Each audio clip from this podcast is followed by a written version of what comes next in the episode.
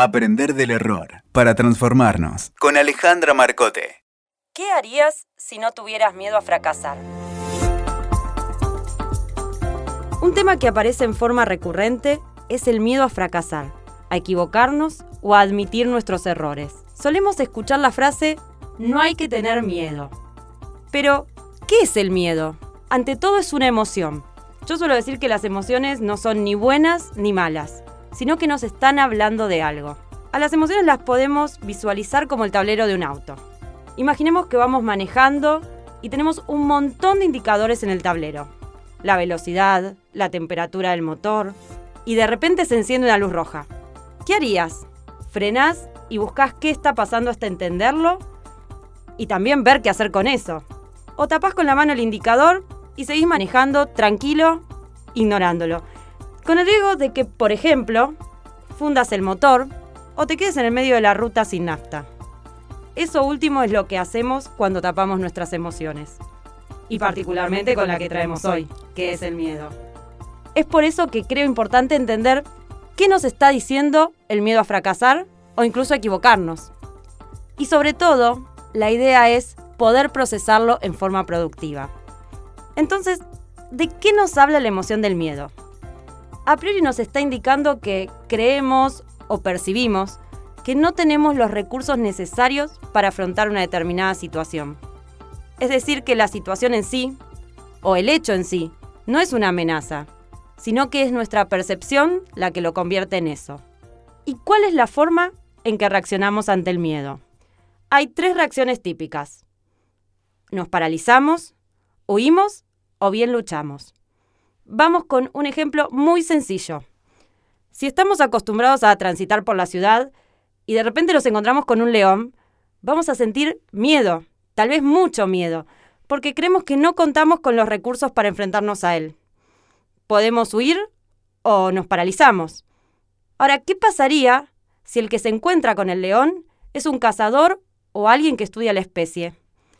Lo más probable es que la emoción sea otra por ejemplo, la alegría o, el entusiasmo, ya que él sí percibe que tiene los recursos para estar y para enfrentarse a esta situación. La situación es la misma. Lo que cambia es la percepción y por ende la emoción que percibimos.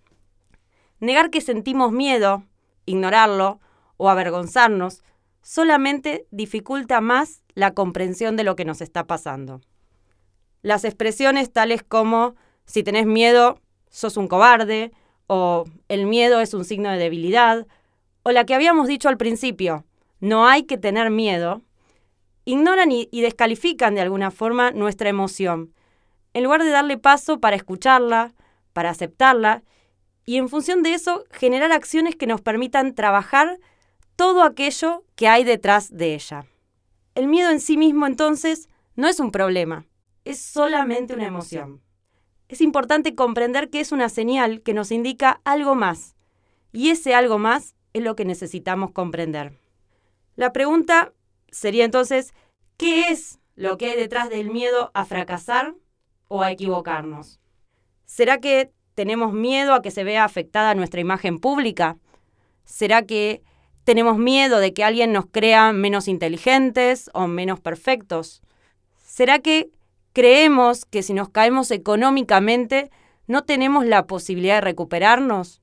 ¿O bien será que creemos que no podemos resignificar el fracaso como una experiencia y nos va a costar emocionalmente atravesar el proceso? Atrevernos a hacer este tipo de preguntas y algunas más nos puede dar una información muy pero muy valiosa que no vamos a obtener si tapamos el miedo. Y en función de estas preguntas, podemos tener más claridad de cuáles son aquellos recursos que creemos o que percibimos que no tenemos para afrontar determinadas situaciones. O tal vez, sorpresa, incluso nos demos cuenta de que sí estamos preparados y que este miedo era solo el reflejo de algo pasado. Por ejemplo, si creemos que si nos caemos económicamente no podemos remontar la situación, podríamos pensar en cómo estamos planificando el proyecto que queremos encarar. Si tenemos un plan A, pero también diseñamos un plan B. O bien, incluso, si necesitamos adquirir algún conocimiento adicional para poder administrarnos mejor o generar un ahorro previo. A veces el miedo aparece cuando, por ejemplo, nos planteamos una meta muy ambiciosa. Eso mismo es lo que nos bloquea porque creemos que es un proyecto demasiado grande para concretarlo y tenemos miedo de fracasar en ese camino. Cuando logramos darnos cuenta de que esto es lo que dispara nuestro miedo, podemos generar entonces acciones diferentes, como por ejemplo poner objetivos más pequeños, a corto plazo, y que nos permitan ir dando pasos sin perder de vista el gran sueño.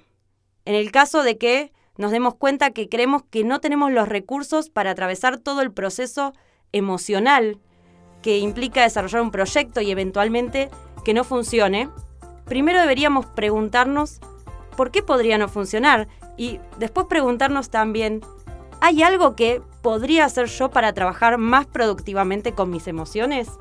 Y, en esto quiero detenerme porque es interesante entender que a muy pocos de nosotros nos han hablado de las emociones cuando éramos chicos. La mayoría no sabemos qué implica cada emoción, cómo fluir en ella y sobre todo cómo responder de una forma productiva.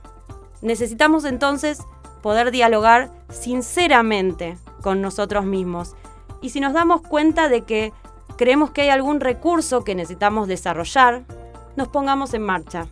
Pensamiento, acción y emoción están íntimamente relacionados. Atrevernos a mirar de frente el miedo a equivocarnos o el miedo a fracasar nos puede brindar nuevas herramientas fundamentalmente para conocernos a nosotros mismos. Por lo cual te, te invito a que la próxima vez que pienses en desarrollar un proyecto, en comenzar un negocio o que quieras conversar con tu equipo de trabajo de algo que no funcionó o de una decisión errónea que se tomó, en lugar de que el miedo te paralice o, o quieras huir, te des permiso para aceptarlo, para entenderlo sin juzgarte y comenzar a trabajar entonces en generar los recursos que necesites para el desafío que tenés por delante. Escuchaste Aprender del Error para Transformarnos con Alejandra Marcote. WeToker. Sumamos las partes.